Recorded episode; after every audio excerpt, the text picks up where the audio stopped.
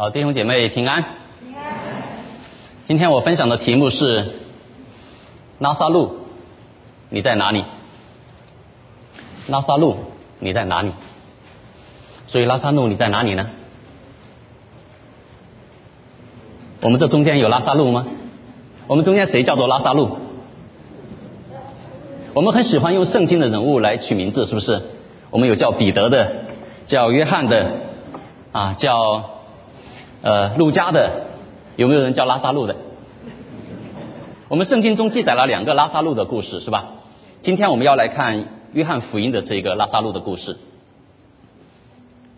这个故事呢，大概讲述的就是在伯大尼这个村庄，啊，距离耶路撒冷很近，有姐妹马大、玛利亚，还有兄弟拉萨路，他们三个住在那里。有一天呢，拉萨路生病了，病得很重，然后姐妹呢就派人去找耶稣。可惜当耶稣到的时候呢，拉萨路已经死了。停在坟墓里四天了，然后耶稣到了以后，当着众人的面施行神迹，让拉萨路死里复活，走出坟墓。哇！众人看到以后震惊啊，很多人就信了耶稣。而消息传开呢，而祭司长、法利赛人他们呢，抵挡耶稣，阴谋想除掉耶稣。这就是拉萨路的故事。那我们今天想问的是，拉萨路，你在哪里？你现在在哪里？Where are you now？当我想到这个英文 Where are you now 的时候，哈，就想到一首歌，不知道大家有没有听过哈？Where are you now？这首歌在呃 YouTube 上啊，点击量六点八亿次，哇，很很流行的一首歌哈。其中有句歌词呢，就不断的 Where are you now？Where are you now？大家能想到那首歌吗？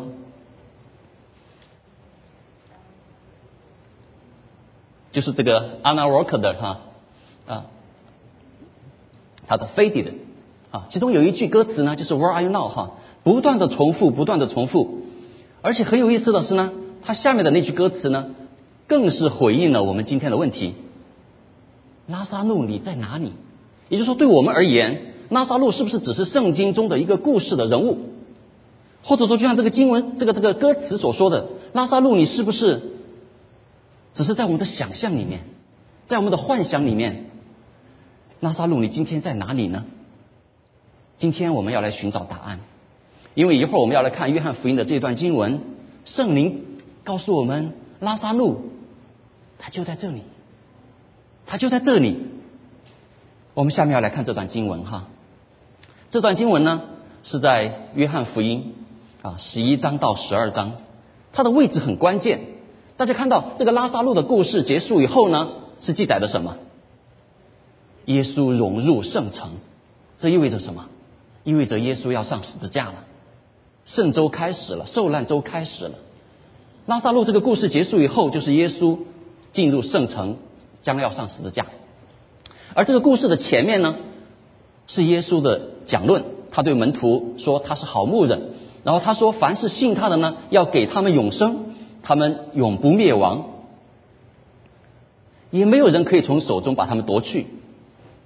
我们想一想哈，站在这些当时的会众、当时的这个呃百姓、当时的门徒的心中看哈，耶稣讲了这样一番话，我，非有非常有权柄的宣告，然后呢，他自己就上十字架了。百姓一看，反门徒当时就很灰心嘛，很丧气嘛，就就就很失败嘛，觉得。所以这个时候，约翰把这个故事记载在中间，因为耶稣要让众人看到，在耶稣还没有上十字架之前，就让他们看到。他真的是那一位掌管生命的主，他可以让死人复活。他说：“生命在我，复活在我。”在他自己上十字架之前，记载了这么一个拉萨路的故事。所以这个故事实在有很深刻的神学意义。但是今天呢，我们从拉萨路的角度来想一想这个故事哈。我们聚焦在拉萨路的身上，因为我们要一起要来寻找拉萨路。下面呢，我会通过三个方面啊来分享。第一个，我们来看一看拉萨路和耶稣的关系。拉萨路和耶稣是什么关系？我们很熟悉的是他的姐妹马大、玛利亚啊，他们和耶稣有很好的关系啊。马大呢，忠心服侍主，每次耶稣来，他都忙前忙后，是吧？服侍主。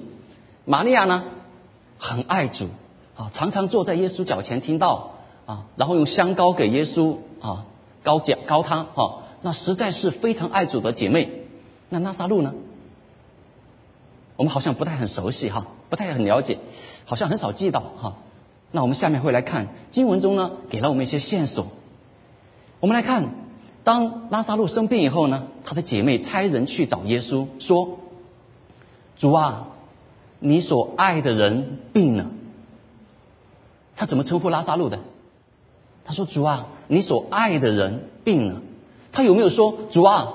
我们的兄弟拉萨路病了，主啊，上次你来的时候给你杀鸡的那个拉萨路病了，主啊，我们村庄里面盖房子盖的最厉害的那个拉萨路病了，他没有这样说，是吧？他说主啊，你所爱的人病了，所以我们看到拉萨路和耶稣是什么关系？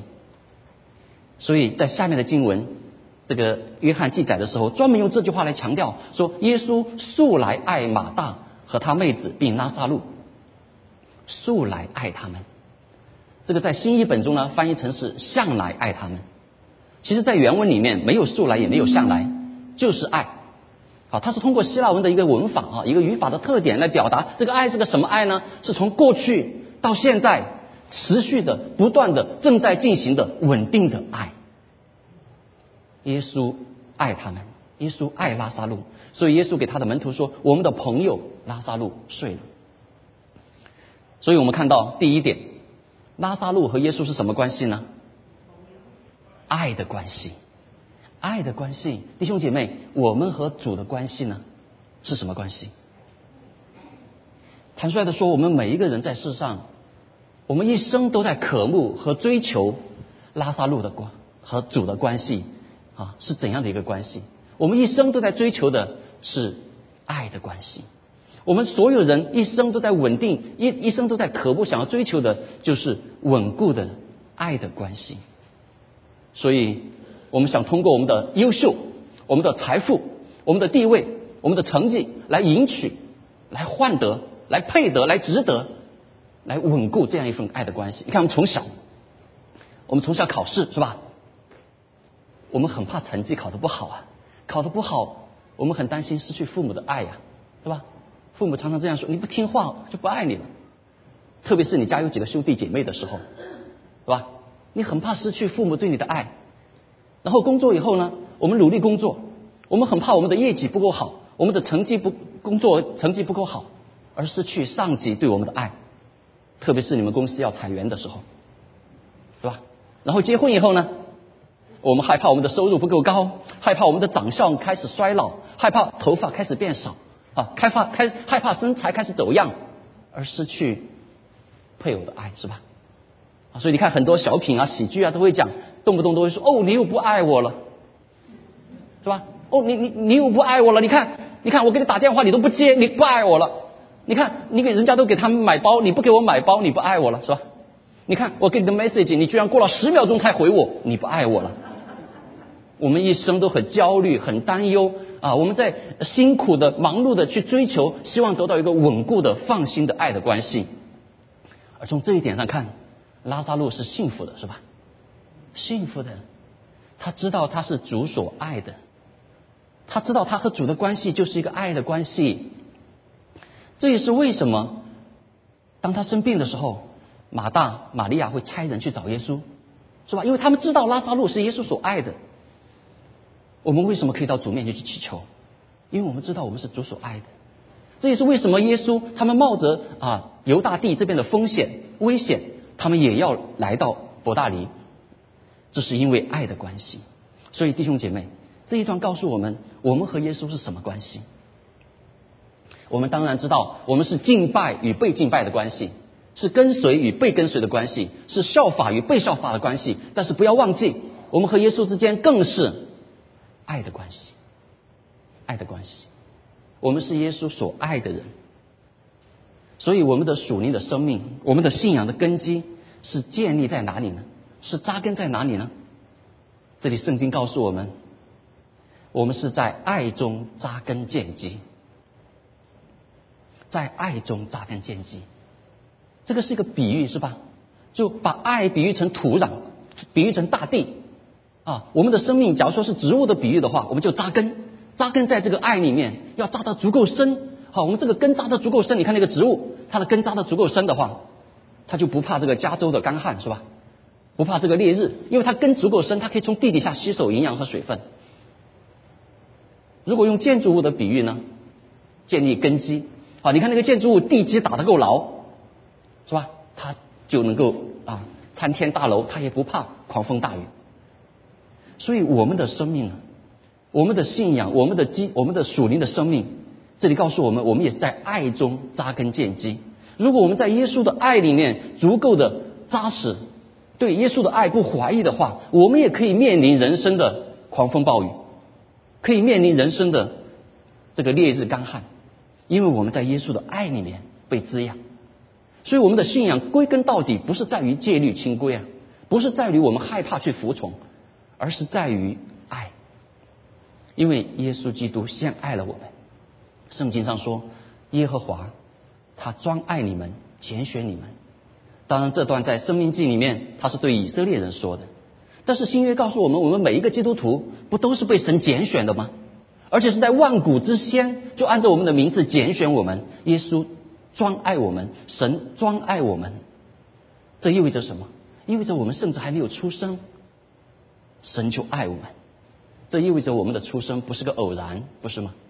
更不是个错误，而是万古之先神爱的旨意。这里说耶和华专爱你们，他专爱我们，爱我们每一个被他拣选的人。这意味着什么？意味着他爱我们，爱我们到世界上，哪怕只有你一个人，耶稣也要为你上十字架。他就是为你上十字架，因为他定义要背负你的罪。定义要担当你的过犯和忧患，这是他专爱我们。所以耶稣对我们的爱，我们这个关系建立在爱的关系里面，这不是取决于我们这几十年成就了什么，我们不用忧虑，不用担忧，不用去忙虑，不用不用去焦虑。这不是在于我们这几十年成就什么，而是在于耶稣为我们成就了什么，是吧？这不是在于我们未来我们要面临什么，我们将要做如何的选择，好怕我们做错了选择，耶稣就不爱我们了。这取决于是耶稣他做了什么选择，他选择了你，他拣选了你，他选择为你上十字架。这也不是取决于我们这一生，我们这几十年我们做了什么，而是取决于耶稣他已经为我们做了什么。他为我们做了什么？就是在我们还是罪人的时候，他就为我们上了十字架。这是他的选择。这是这是他为我们做的，这是耶稣基督对我们的爱，所以这是拉萨路和耶稣的关系，这更是这也是我们和耶稣的关系。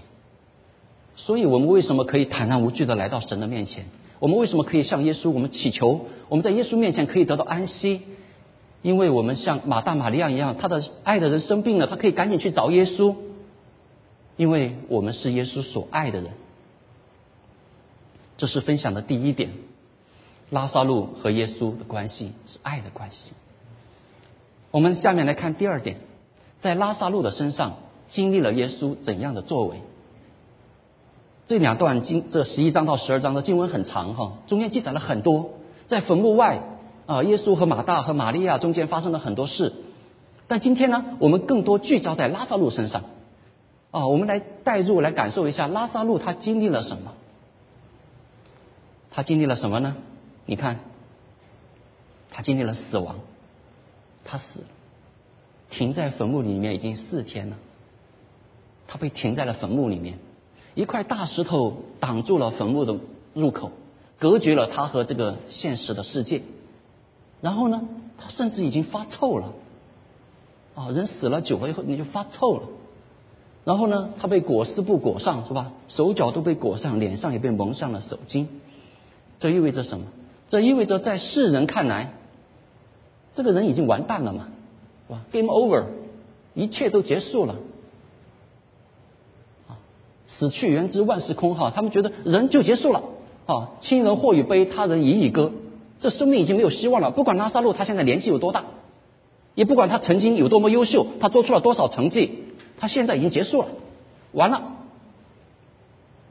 然后呢，被一块大石头。挡在了这个坟墓的门口，隔绝了他和这整个世界。他甚至开始发臭，亲人为他悲哀，但他在坟墓里面什么也做不了，是吧？等待他的只是长长的黑暗，甚至到开始发臭。直到四天以后呢，坟墓外惊天动地的一句话：“拉萨路出来！”他感受到了一股神奇的力量，让他从死里复活，让他苏醒过来。他那个死去的生命呢，又活了过来。石头被挪开，然后又一句命令说：“解开，叫他走。”他的手脚被释放，面镜被揭开，他又重新回到了这个社会，重新看到了阳光。这是拉萨路他所经历的，弟兄姐妹，这是不是我们所经历的呢？你说哪有？我没有，我我怎么可能死了停在坟墓里面四天？这是不是每一个我们弟兄姐妹要经历的呢？因为圣经告诉我们，我们都死在。过犯罪恶之中，是耶稣基督让我们活过来。我们都死在罪恶过犯中啊！世人都犯了罪，罪的代价就是死。我们圣经上告诉我们，我们都是死在过犯罪恶中。所以拉萨路所经历的，也是我们每一个所经历的，因为这个世界被罪恶。所污染，我们每一个人都在罪恶里面生，在罪恶里面长，我们都死在罪恶过犯里面。我们在过去所承受的那样的心里面的仇恨、苦毒、嫉妒、纷争、骄傲、贪婪，伤害着我们自己，也伤害着其他的人。这个世界，你看，充满了不公不义，充满了那么多黑暗罪恶。我们看到这个社会病了，我们的心病了，我们的灵魂死了，停在坟墓里面了。我们常常说哀莫大于心死，对吧？我们小时候的时候可能经历了父母的不和，长大自己成家了以后呢，又经历了家庭婚姻的不幸。我们在事业中或许又经历了失败，我们遇人不淑、欺骗、抛弃、排挤，各样的伤害，在这个社会里面无处不见了。我们好多人在这样罪恶中，我们觉得生命有什么希望呢？就如同放进坟墓一样。我们的天空也同样看不到阳光了，被一块大石头堵上了。我们的心中也被一块大石头堵上了。这个世界不再值得交心了，是吧？人间不值得，真爱无处寻。这里说拉萨路在坟墓里面四天了，我们四天了吗？有多少人在这样的罪恶里面？或许是四个月，或许是四年，或许是更长的时间。对自己笑不出来，对别人爱不出来，生命不再充满活力，也难有及生命的馨香。就像拉萨路一样，或许已经发臭了。我们或许会听到人说：“哎，这个人脾气真臭，哇，这个人性格真臭。”在那样醉的生命里面，真的可能是发臭了。我们也一样的，我们手脚也有可能被裹上。因为我们的信心已经被打击，我们已经不愿意再去自由的、有信心的去翩翩起舞了。我们的脸脸脸上也被蒙上了面巾，留在外面的只是一个虚假的面具。这是多少人在罪恶里面的真实写照？家人或许很关心我们，亲人也很叹息，那只是坟墓外的叹息和眼泪而已。我们不需要，这是我们需要的是什么？需要的是一股让生命重新更新的力量。需要的是救赎，需要的是死里复活。所以，直到有一天，耶稣来到了我们的门外，耶稣来到我们的坟墓外，耶稣用他的手来叩我们的门，耶稣在门外对我们说：“拉萨路出来。”耶稣或许对你说：“王弟兄出来，张姐妹出来。”我们心中的那块大石头被挪开。我们又看到了阳光，我们又鼓起了勇气，有一股神奇的力量让我们死里复活，我们因信得生。又一个声音给我们说：“解开，叫他走。”我们手上的缠上的被解开，我们的面巾被解开，我们重新得到自由，重新见到阳光。因为耶稣说他来就是让被掳的得释放，瞎眼的得看见，叫了受压制的得自由。这是耶稣基督在我们生命中的工作，这是我们每一个重生得救的基督徒你已经经历的那一幕，这是拉萨路是经历的，这更是我们每一个人所经历的。这位弟兄呢，叫做苏世民，他在新加坡。他九个月大的时候，他的妈妈就抛弃了他们，就遗弃了他。然后他的爸爸受不了这个打击，自暴自弃，吸毒、赌博，啊，不断的进出戒毒所和监狱。于是他从小就由他奶奶把他带大，所以他从小也学会了抽烟、打架、赌博，学了很多不好的。十一岁的时候，他有天放学回家，看到他爸爸跟一群人在家里吸毒。十一岁，他就偷了一点，开始学习自己吸，从此他就被毒瘾所捆绑。那么小，他没有钱去买毒品，怎么办？只有去偷，入室抢劫。十三岁就被警察抓，学校开除，之后二十多年的时间，他就频繁出入于监狱和戒毒所。最短的时候抓放出来才几个小时，又被抓进去。这样不断的关，不断的放。他的生命没有人爱，小学文化不断的吸毒，不断的被警察抓，找工作找不到，没有人愿意请他，没有人尊重他，没有人爱他，他恨自己，他想戒掉毒瘾，但是戒不掉啊，那个捆绑之深呢？所以他真的觉得他的生命已经发臭了。直到了有一年，他因为重罪再次被判刑入狱，他在新加坡，新加坡有鞭刑，是吧？就接受了鞭刑，被鞭刑以后呢，把他投到监狱里面。他无聊，他就找狱警说拿本小说给他看，狱警就给了他一本中文的圣经。他一打开，里面掉出来一个十字架的书签，上面就写着希伯来书的这样一段话：因为主所爱的，他必管教；又鞭打凡所收纳的儿子。哇，他刚刚受了鞭打呀！当他看到“鞭打”这两个字的时候，他的眼睛立刻被抓住了。天哪！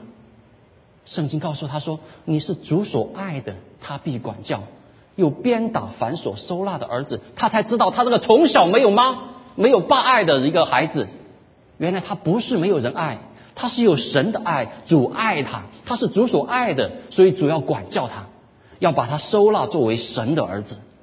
在那一刻。神的爱从头到脚浇灌在他身上，他的心就仿佛听到了耶稣在外面说：“拉萨路出来。”他被释放，他被释放，受压制的得自由。他要从毒瘾中彻底被释放。他出狱以后呢，他就去了新加坡的这个戒毒啊福音戒毒中心。他在里面接受装备、受训练。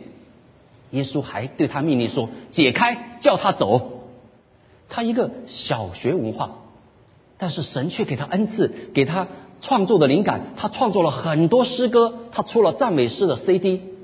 然后呢，他最后在这个戒毒中心呢，成为了一位传道人。从小跟他看着他长大的奶奶，看到他生命如此的翻转，一样信靠了耶稣。这是神在他身上的工作，这也是神在我们每一位。包括拉萨路身上复活的工作，这是拉萨路身上耶稣的作为，生命的复活。我们每一位，可能我没有进过监狱，也没有吸毒，但是我们一样的死在罪做罪恶过犯中。我们过去心中的一种苦毒、仇恨、自卑、怨恨、嫉妒、贪婪、邪情私欲，也一样的把我们捆绑住，就像生命中就像一块石头把我们堵住，我们也封闭自己。伪装自己，我们念经把自己的脸遮上，我们的生命或许在坟墓里面也会慢慢的酝酿出臭味来。这是我们所经历的，我们每一个一样的和拉萨路经历了这一幕。下面我们来看第三的一方面，拉萨路是复活了，但是故事还没有完，圣经在这里还没有结束，我们会看到拉萨路身上他有怎样耶稣的见证。你看经文到这个地方，拉萨路他已经复活了，但是圣经后面呢，仍然不断的提到拉萨路。这里怎么说？说有很多人就信，因此哈看到了这一幕呢，就信了耶稣。然后到了十二章一开始的时候呢，我们发现，哎，耶稣要融入圣城了。第二天他就进耶路撒冷，头一站呢他就到了伯大尼，因为伯大尼离耶路撒冷就只有几个麦，很近。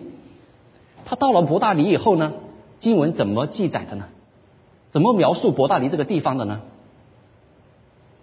他说：“就是那他叫耶拉萨路从死里复活之处。”这个地名从此有了新的定义，是吧？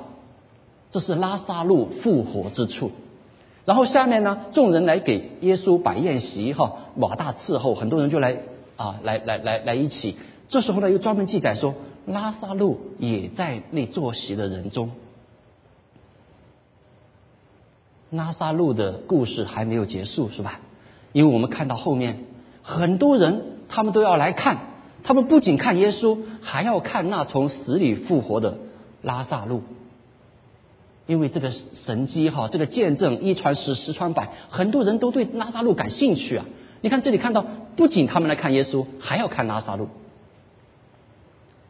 所以我们看到这里，拉萨路的复活已经不再是他一个人的故事了，已经不再是他一个人的事。这是关乎着多人的救恩，关乎着神的救赎的计划。他的复活建产生了巨大的果效，很多人回去信了耶稣。所以从这个角度，我们就看到神对拉萨路这个死里复活的这个事工，它产生的果效，我们就知道神带着他的心意。这样我们就更能明白十一章前面的这个经文的意思。这里说啊。马大、玛利亚差人去见耶稣的时候呢，耶稣一听到这个消息呢，就说：“这病不至于死。”哎，这句话是什么意思？拉萨路不是死了吗？为什么耶稣说这病不至于死？他这个话和合本呢，容易给我们带来一点点歧义哈。这个话可能会让我们理解为，是不是这个病不严重啦？啊，就好像得个新冠一样哈，不至于死哈，或许哈，就可能这个病不严重。啊，这个病也不是绝症哈，它会好的，好像我们会这样去理解，但是也不对呀，因为拉萨路真的死了，耶稣说错了吗？没有，因为下面耶稣自己就明明的说拉萨路死了，这个时候耶稣还没有出发哟，哦，他就说拉萨路死了，所以耶稣是知道拉萨路死了的，所以那这个这个病不至于死是什么意思呢？这个是和合本翻译成中文的一个歧义，有点哈，他的他也没有翻译错，因为他这个不至于这个意思呢，有比较深刻的意思。你看英文本翻译的呢是 will not end in death，它不是以死亡为结束。然后另外一个 NET 版翻译的呢是它不会 lead to death，它不会带向死亡。啊，所以这个它的原文的意思呢，其实更准确的翻译过来就是说这个病。他不是以死亡为结束的，啊，拉萨路是病了，这个病甚至他可能很重，他会死，但是他不是以死亡为终局，他不是以死亡为结束，他也不是以死亡为目的，在这个地方给了我们一个对疾病和死亡的一个新的看法，对苦难的一个新的定义，就是他不光是在于受苦而已，他死亡不是一个结束，而是在于神的荣耀，在于基督的见证，因为耶稣说。生命在我，复活在我，所以这病不至于死。拉萨路的这个他所经历的，不光是他自己的生病和死亡这么一个人生的事情，而是神在中间的荣耀和见证。所以这里说是为了神的荣耀，为了叫神的儿子因此得荣耀。所以你看，拉萨路在这一刻，他不光是一个病人，在坟墓里面甚至都不光只是一个死人。他是耶稣基督荣耀的见证，不是吗？神要使用拉萨路的病来彰显神的荣耀，是为了让那些不信的人因此而信服耶稣。所以你看下面说，我们就理解这些经文了。耶稣说：“我不在那里就好了，因为好叫你们相信。”然后下面耶稣在神迹之前呢，也专门说了这句话，是为了叫他们信，叫那些百姓信耶稣是神所差来的救赎。耶稣很清楚，他做的一切是为了信，所以神要使用拉萨路的病彰显神的荣耀，为了让不信的人信靠耶稣。这是我分享的第三点，拉萨路身上耶稣的见证是荣耀的使命。我们再来看最后这几节经文，我们细细来看一看，十二章九到十一节，第九节。很多人知道耶稣在那里哈，因为耶稣实在已经呃行了很多神迹哈，已经呃风靡当地啊，那大家都围观而来。但这里专门强调了一个，不但是为耶稣的缘故，也是要看那从死里复活的拉萨路。哇，这句话很有意思，我们要想一想。我们说我们万民都来归向主，因为我们是为了神，为了耶稣基督。这里说不光是为了耶稣哈，还不但只是为了耶稣哈，也想来看一看这个拉萨路。哇，这个拉萨路。他也出名了，所以你看，你看，你看我们幸福小组的时候是吧？为什么不光讲信息，还要讲见证？哦，那些贝斯特来的时候，莫道友来的时候，他不光是来听耶稣的话，他还要来看一看这一个死里复活的张姐妹、王弟兄，是吧？哇，拉萨路的故事实在引起了众人的好奇哈，众人的兴趣，他们想看一看这个人的身上发生了什么事情，为什么他有这样的一个生命的翻转？所以，弟兄姐妹，我想问哦，有人对你的生命好奇吗？当你呃过年回家的时候，或者开同学会的时候，啊，或者说公司聚会的时候，有没有说，哎，我要专门赶去看一看那个啊张三李四？不光是为了耶稣的缘故，他也想来看一看这个翻转的生命。有没有这样的人对你生命好奇呢？如果没有，我们要想一想啊，圣灵帮助我们来反思一下，为什么没有呢？是因为我们生命没有得到死里复活的翻转吗？或许是我们是悄悄的死，然后悄悄的活，吧？就像徐志摩的那首诗是吧？我悄悄的走了，如同我悄悄的来。我挥一挥衣袖，不抢救一个灵魂。或许我们会觉得这是我个人的事情，我真的不想拿出来公众的讲啊，这个和别人没有关系，我不想弄得满城风雨哦。哎，但是你看拉萨路满城风雨哦，全城轰动，不光是伯大尼，连耶路撒冷那边的人都赶过来看，而这正是耶稣想要的呀。耶稣就是要让拉萨路的见证，让很多人因此信了耶稣啊。这是拉萨路生命复活的价值所在呀。我们可能也会觉得哇，公众讲见证有时候，而且过去有些事情不光彩哈。我们中国人习惯家丑不外扬，这个事情讲出来有点不荣耀自己啊。但是我们忘记了这个事情讲出来荣耀神呢，荣耀主耶稣啊，是不是？这个让我们有个反思啊，我们到底看重荣耀谁呢？施洗约翰说：“他必加增，我必衰微。”莫迪改也给以斯帖说，是吧？说胭脂你得了王后的名分，不是为了现今的机会吗？这句话也是对我们说，胭脂我们今天得救的生命，不也是为了现今的见证吗？所以，我们的生命的翻转，我们有没有把它 share 出来？有没有把这个见证成为多人的祝福呢？我们来看下一句经文。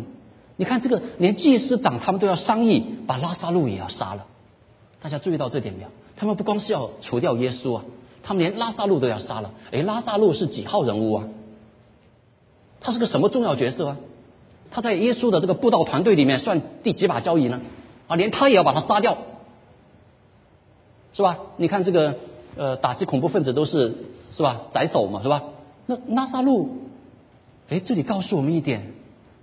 拉萨路他现在已经不是一个小人物了，他已经不是举足无足轻重了，因为他成为了耶稣能力的承载，成为了向撒旦势力征战的武器。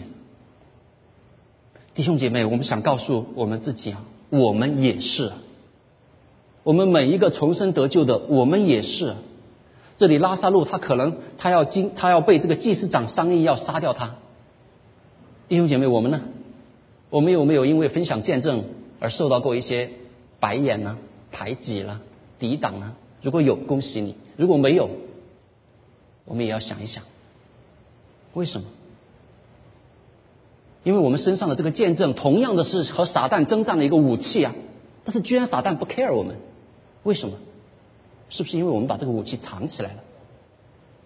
以前有个中国有个电视剧叫做《亮剑》，是吧？亮剑。我们是不是没有亮剑呢？啊，我们不让人知道嘛，所以没人没有人来攻击我们呢。但是你知道，这是一个争夺灵魂的一个征战，是吧？传福音、抢夺灵魂，在这样啊兵临城下、千钧一发、两军对阵的时候，你竟然把一个最有杀伤力的武器锁在保险箱里面，挖个坑把它埋起来，不让别人知道，这意味着什么？这意味着缴械投降吗？还是背叛革命呢？我们背负着的是耶稣基督赐予我们最好的传福音的见证的这样的武器。我们身上背负的是最好的不要钱的广告海报，最好的吸引人来归向主的这样的海报。我们像拉萨路一样，要让更多的人来得到这样的祝福。所以我们又要开始幸福小组。我们一直也有不同的福音的机会，也有宣教的机会。我们可能觉得我我可能不能讲清楚这个啊，我对圣经也不是很扎实哈，没有读过神学院等等等等。但是你看拉萨路，他只需要坐在那里。是吧？坐席的时候，他和耶稣坐在一起。我们只需要把我们的生命的故事、我们的生命的翻转的见证分享出来。你讲的越真实越好，因为这就是真实的地方是有神最大的能力。这就是我今天分享的三个方面哈。这一段故事，我们从拉萨路的角度，我们看到拉萨路和耶稣的关系是爱的关系。拉萨路身上有耶稣生命复活的作为，拉萨路身上有耶稣荣耀的使命。这是他的见证，是身上背负的荣耀的使命，这也是我们身上的，是吧？这也是我们每一个人和耶稣的关系，这也是我们身上经历了耶稣的作为，这也是我们身上所担负的荣耀的使命。所以我们回到最开始的这个问题：Where are you now？拉萨路，你在哪里呢？你现在哪里呢？拉萨路真的只是我们读圣经中的一个圣经人物吗？只是在我们的幻想中，在我们的想象中吗？No，这里告诉我们，拉萨路他就在这里啊。为什么？因为你我都是拉萨路。我们哪一个不是在罪恶过犯里面死去？然后是耶稣基督，他创世之先就按照我们的名字拣选我们，他爱我们，我们是他所爱的人。我们在坟墓里的时候，他为我们哭，他为我们担心，为我们掉泪，他一甚至愿意为我们死。是为了让我们死里复活，生命得到更新和改变。我们也同样背负着这样一个为主做见证的责任和使命，担当起这么一个神圣的荣耀的使命，要吸引更多的人来归向耶稣。所以，你我都是拉萨路，你和我都是拉萨路。